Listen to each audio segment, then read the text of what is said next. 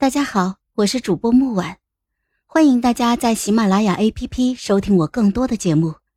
今天我们带来的故事叫《皇后》第十集。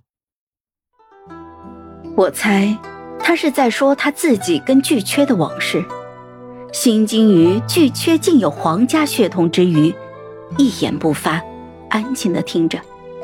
这双胞胎中的弟弟从小就是个奴隶。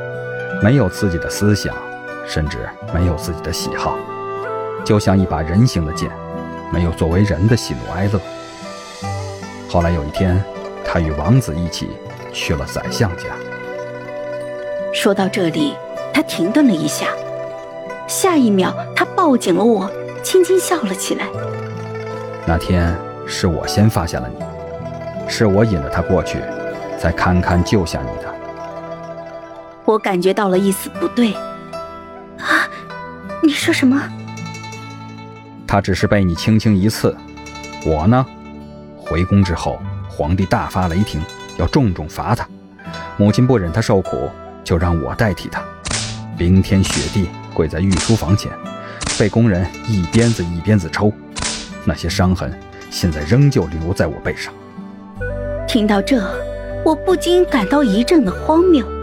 心里开始怀疑，他究竟在说一个秘密，还是一个自己编的故事？我险些死在那个冬天。等我醒过来，听见他兴高采烈地跟我说，皇帝已经赐婚了，宰相特地登门造访，说从今以后一家人不说两家话，一定会支持他登基为帝。皇上，你在说故事，还是在说你自己？我。你当真知道我是谁吗？你你到底是谁？这重要吗？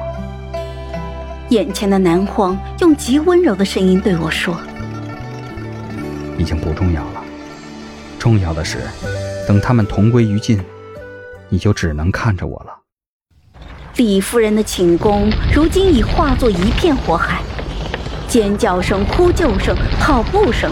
烧焦木头的断落声，到处乱成一片。始作俑者反手就关上了房门，将自己、将李夫人都关在了房间内。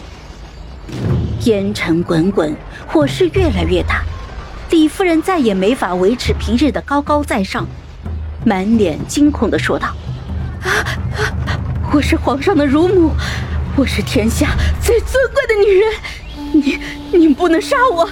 皇上不会放过你的，不仅你要死，你的九族也会被株连的。你你不能杀我！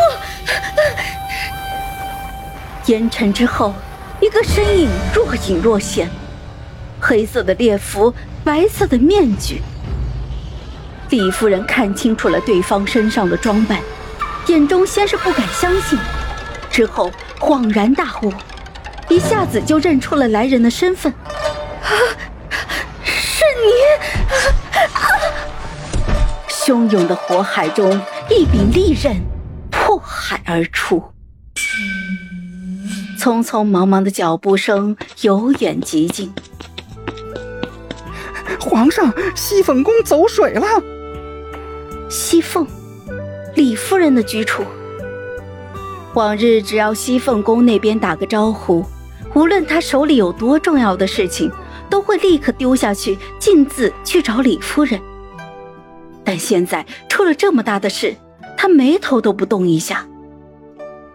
皇上，夫人生死未卜啊！皇上，外面声嘶力竭，他却一声回应都不肯给，反倒是我轻轻咳嗽了几声，他就起身走到了桌子旁，点亮了蜡烛，然后给我倒了一杯热水过来。